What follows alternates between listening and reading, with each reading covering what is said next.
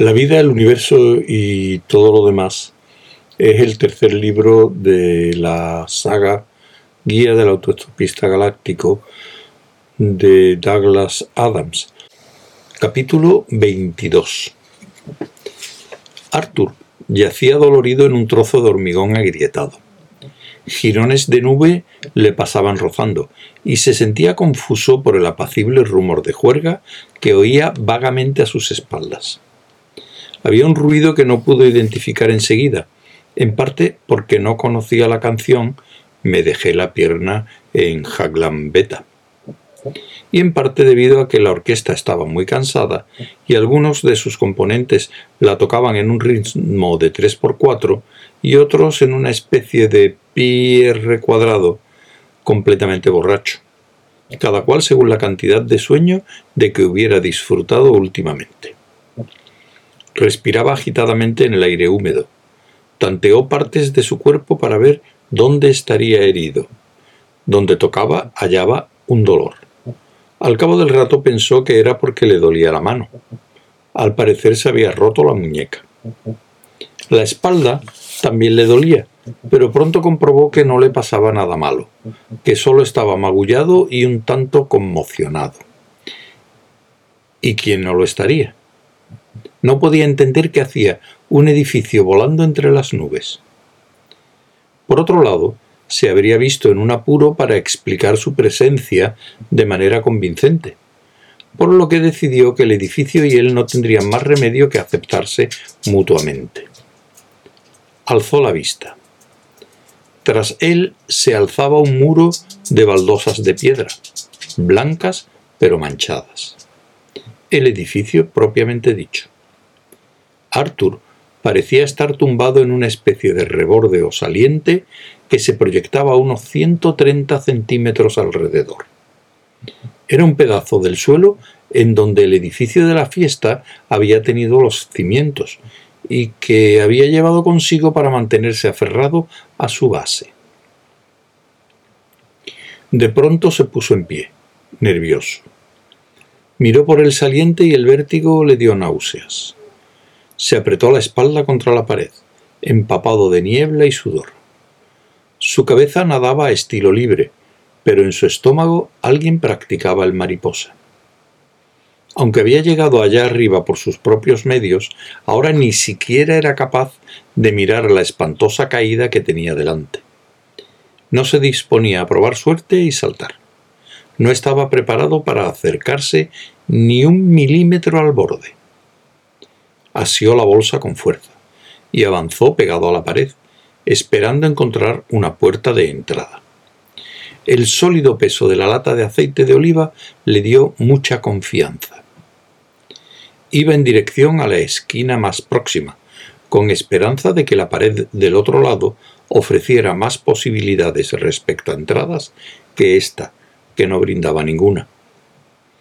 El equilibrio inestable del edificio le ponía enfermo de miedo, y al cabo de poco sacó la toalla de la bolsa e hizo algo que una vez más justificó su lugar predominante en la lista de cosas útiles que llevar cuando se haga autostop por la galaxia. Se la puso por la cabeza para no ver lo que estaba haciendo. Sus pies tanteaban el suelo, su mano extendida bordeaba la pared. Al fin llegó a la esquina y cuando su mano la traspasó, encontró algo que le dio un susto tal que casi se cae sin más. Era otra mano. Las dos manos se agarraron mutuamente.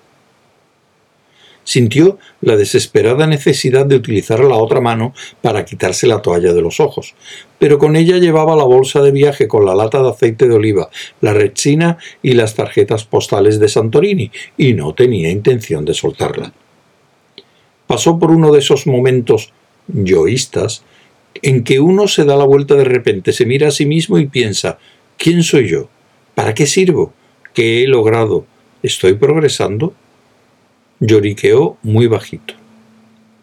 Trató de liberar la mano, pero no pudo. La otra la asía con fuerza. No tuvo más remedio que acercarse más a la esquina. se inclinó al doblarla y meneó la cabeza con intención de desprenderse de la toalla. Eso provocó un grito agudo de insondable emoción en el dueño de la otra mano. La toalla salió despedida de su cabeza y se encontró mirando cara a cara a Ford Prefect.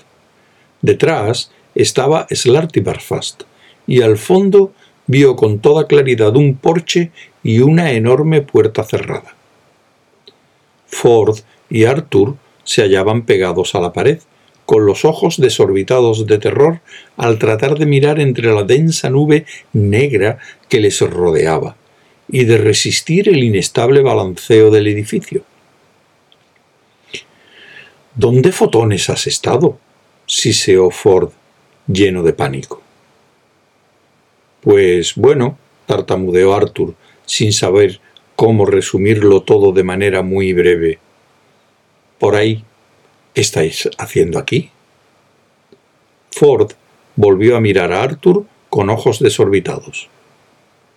No nos dejan entrar si no llevamos una botella, murmuró.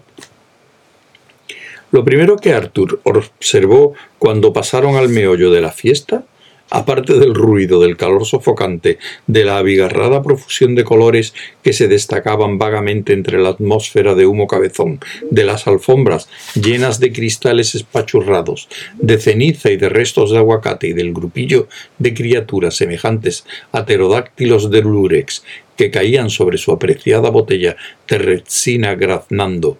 ¡Un placer nuevo! ¡Un placer nuevo! Fue que Trillian estaba charlando con un tal dios del trueno. No te he visto en Milliways, decía el dios. ¿No llevabas tú un martillo? Sí, esto me gusta mucho más. Cuanto menos respetable, más ambiente. Alaridos de algún placer repugnante resonaban por la estancia cuyas dimensiones exteriores resultaban invisibles entre la jadeante multitud de criaturas ruidosas que gritaban alegremente cosas que nadie podía oír y que de cuando en cuando sufrían momentos de crisis. Parece divertido, comentó Trillian. ¿Qué decías, Arthur? Decía que cómo demonios has llegado aquí. Me convertí en una línea de puntos que flotaba a la aventura del universo, ¿Conoces a Thor? Hace el trueno. Hola, dijo Arthur. Supongo que eso debe ser muy interesante. Hola, contestó Thor. ¿Lo es? ¿Estás bebiendo? Pues no, en realidad. Entonces, ¿por qué no vas a buscar una copa? Hasta luego, Arthur, dijo Trillian. Algo se movió a ritmo lento por la cabeza de Arthur. Miró en torno con aire acosado. Zafod no está aquí, ¿verdad? preguntó. Hasta luego, repuso Trillian en tono firme. Thor le fulminó con sus ojos negros con el carbón. Su barba se erizó y la poca luz que había en la habitación tomó fuerzas brevemente para relucir de forma amenazadora en los cuernos de su casco. Tomó a Trillian del codo con una mano sumamente grande, y los músculos de su brazo se movieron unos en torno a otros como un par de Volkswagen en el momento de aparcar. Se fue con ella. Una de las cosas interesantes de ser inmortal, iba diciendo, es... Una de las cosas interesantes del espacio, oyó Arthur que decía es el Fast, a una criatura grande y voluminosa con aspecto de haber perdido una pelea con una tela de terciopelo rosa y que miraba embelesado a los ojos profundos y a la barba plateada del anciano, es que resultaba muy aburrido. ¿Aburrido? repitió la criatura, guiñando unos ojos inyectados en sangre y bastante arrugados. Sí, confirmó Slarty Barfast, asombrosamente aburrido, pasmosamente. Mira, es muy grande y hay muy poco en él. ¿Te gustaría que te citara unas estadísticas? Pues bueno, por favor, a mí sí me gustaría. También son sensacionalmente aburridas. Volveré a escucharlas dentro de un momento, dijo ella. Le dio una palmadita en el brazo, se alzó las faldas como un hidrofoil y se alejó entre la jadeante multitud. Pensé que no se marcharía nunca, gruñó el anciano. Vamos, terrícola. Arthur. Tenemos que encontrar el arco de plata. Está aquí en alguna parte. ¿No podemos descansar un poco? preguntó Arthur. He tenido un día muy agitado. A propósito, Trillian está aquí. No me ha dicho cómo ha venido. Probablemente no importa. Piensa en el peligro que corre el universo. El universo es lo bastante mayor y está lo suficientemente crecido como para cuidar de sí mismo durante media hora. De acuerdo, añadió Arthur en respuesta a la inquietud creciente de Slarty Barfast. Daré una vuelta a ver si alguien lo ha visto. Bien, bien, aprobó Slarty Barfast. Bien.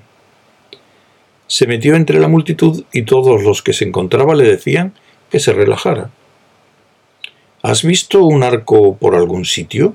preguntó Arthur a un hombrecillo que parecía estar esperando ansiosamente escuchar a alguien. Es de plata, es de importancia vital para la seguridad futura del universo y así de largo. No, contestó el enjuto personaje, pero toma una copa y cuéntamelo.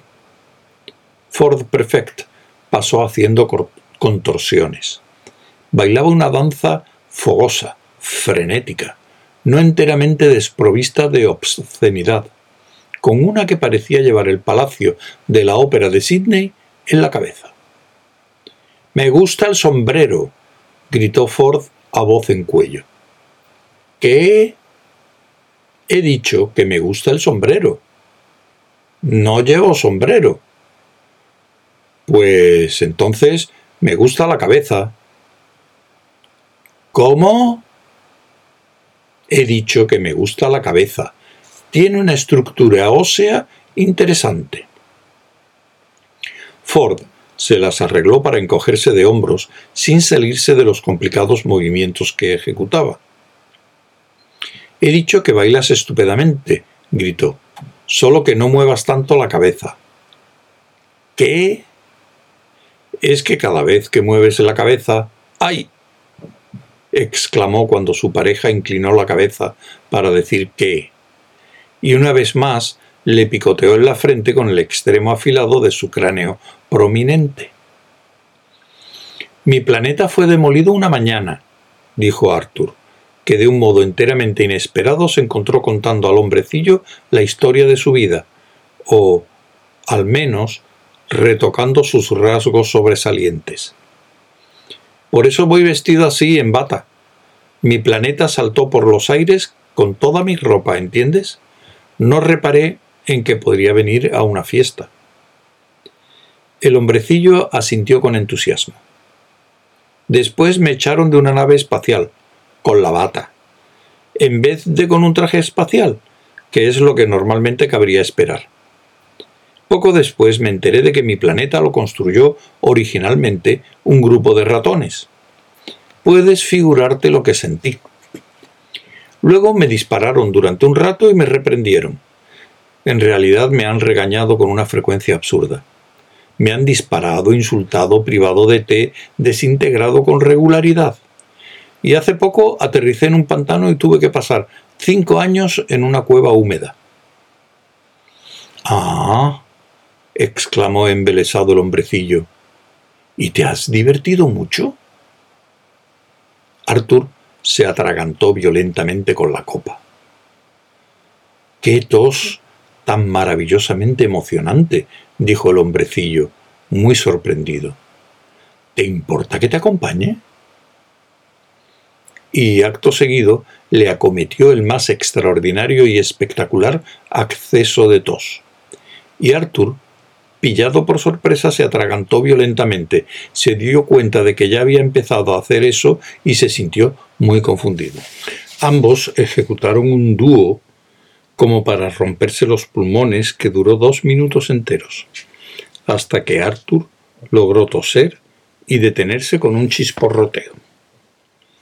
Muy tonificante, manifestó el hombrecillo, jadeando y limpiándose las lágrimas de los ojos.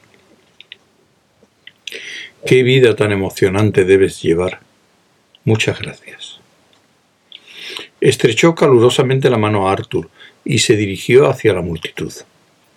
Arthur meneó la cabeza, lleno de estupor. Se le acercó un hombre con aire juvenil, un tipo de aspecto agresivo con labios en forma de gancho, nariz de farol y mejillas diminutas como perlas. Vestía pantalones negros, camisa de seda negra abierta hasta lo que probablemente era su ombligo, aunque Arthur había aprendido a no hacer suposiciones acerca de la anatomía de la clase de gente con la que solía encontrarse por entonces. Y del cuello le colgaba toda una clase de objetos de oro, feo, feos y tintineantes. Llevaba algo en una bolsa negra, y sin duda quería que la gente notara que él no tenía deseo alguno de que repararan en ella. Oye, oye, mm, ¿acabo de oírte decir tu nombre? preguntó. Esa era una de las muchas cosas que Arthur había contado al hombrecillo. Sí, Arthur Dent. El recién llegado pareció bailar suavemente a un ritmo distinto de los varios que la orquesta se esforzaba desagradablemente por imponer. Sí, repuso el desconocido, solo que en una montaña había un hombre que quería verte. Lo he visto. Sí, solo que parecía muy deseoso de verte, ¿sabes? Sí, lo he visto. Sí, bueno, creí que debías saberlo. Lo sé, lo he visto. El desconocido hizo una pausa para mascar chicle. Luego dio una palmada a Arthur en la espalda.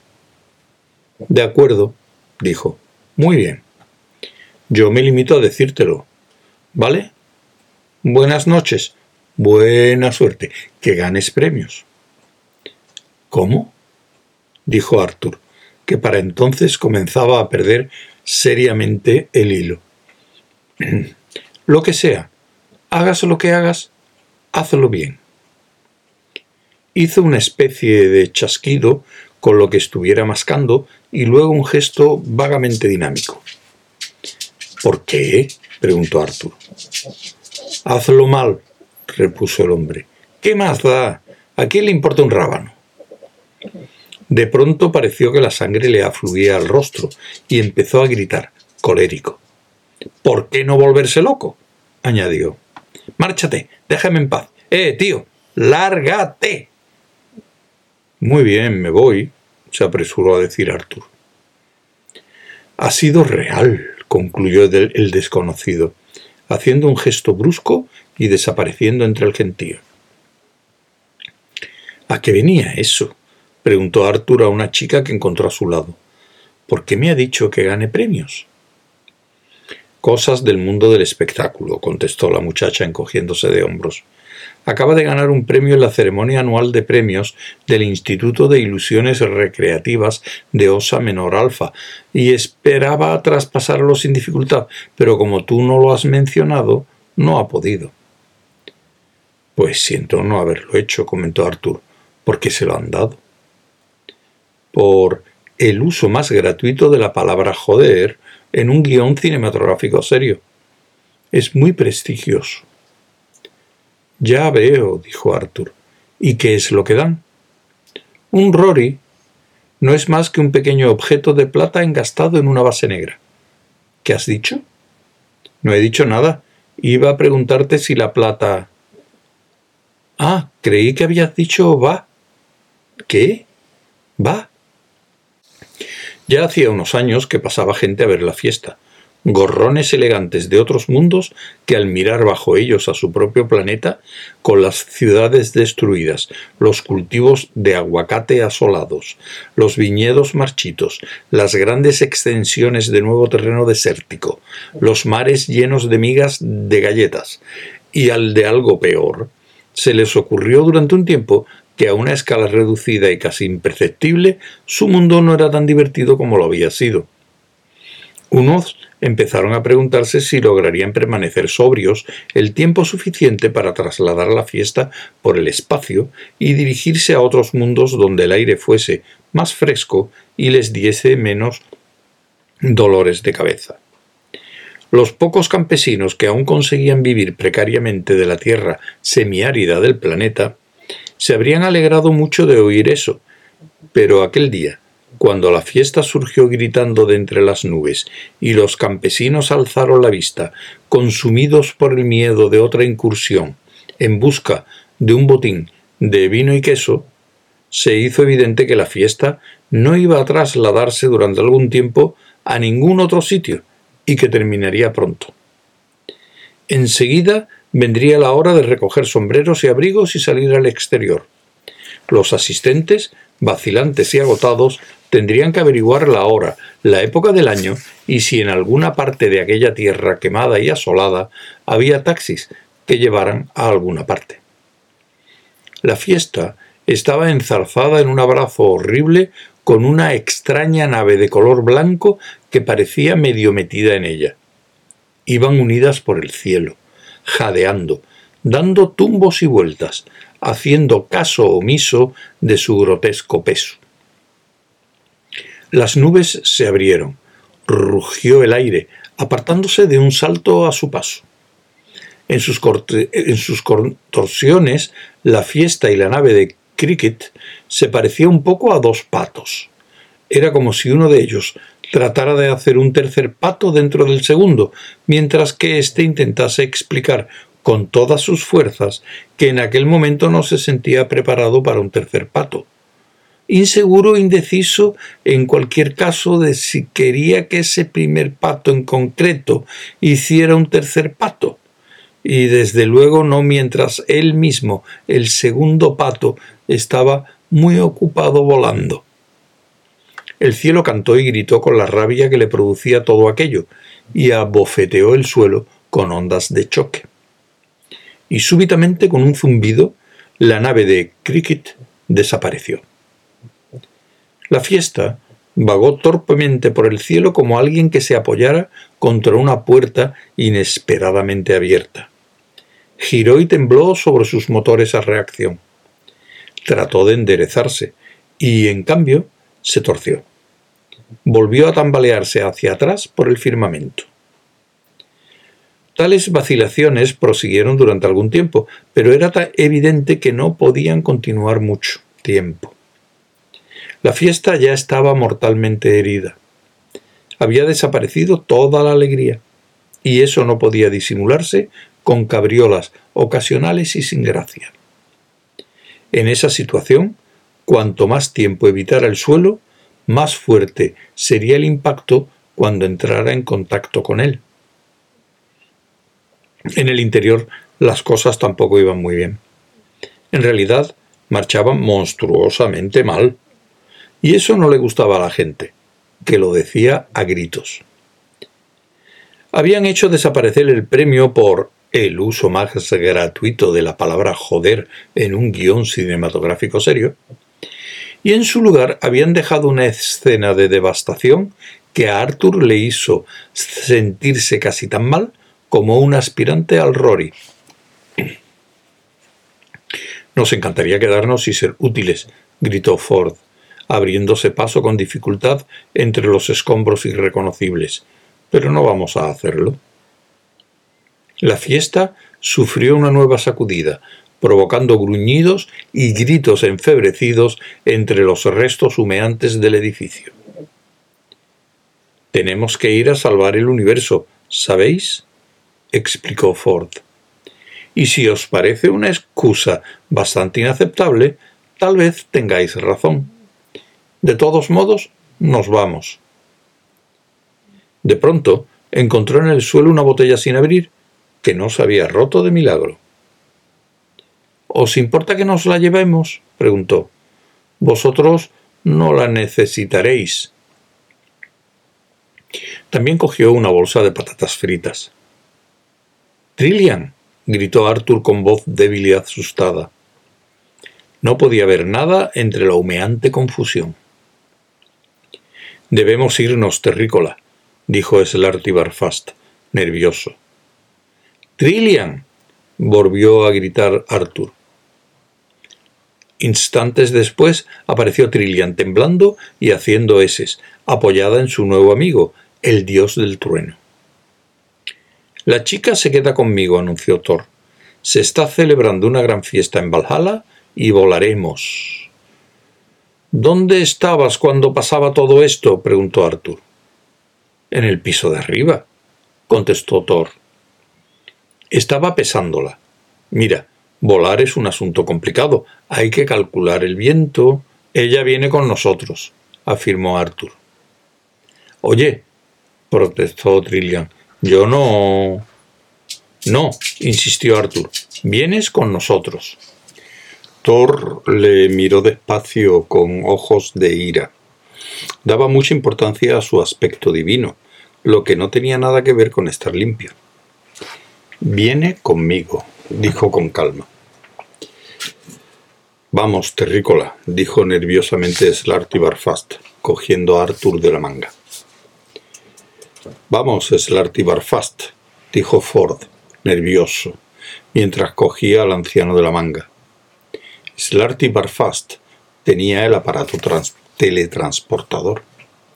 La fiesta se bamboleaba y daba tumbos, haciendo rodar a todo el mundo menos a Thor y a Arthur, que miraba tembloroso a los ojos negros del dios del trueno.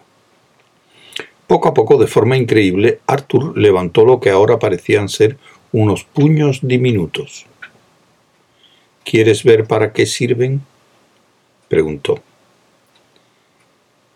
Te pido minúsculas disculpas. ¿Qué has dicho?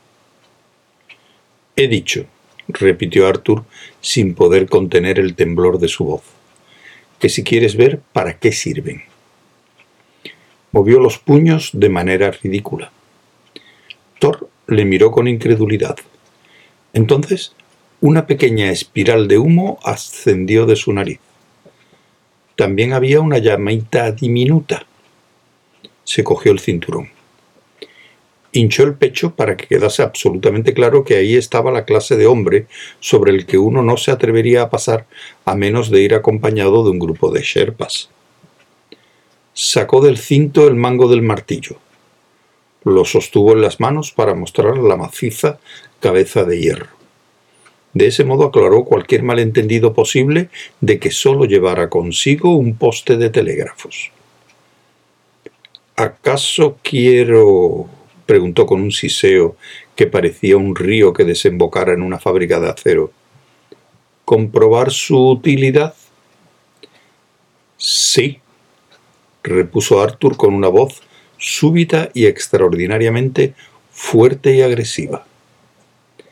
Volvió a mover los puños, esta vez como si lo hiciera en serio. ¿Quieres hacerte a un lado? sugirió a Thor con un gruñido. De acuerdo, aulló Thor como un toro rabioso, o mejor dicho, como un dios del trueno enfurecido, lo que es mucho más impresionante, apartándose. Bien, dijo Arthur. Nos hemos librado de él. Slarty, vámonos de aquí.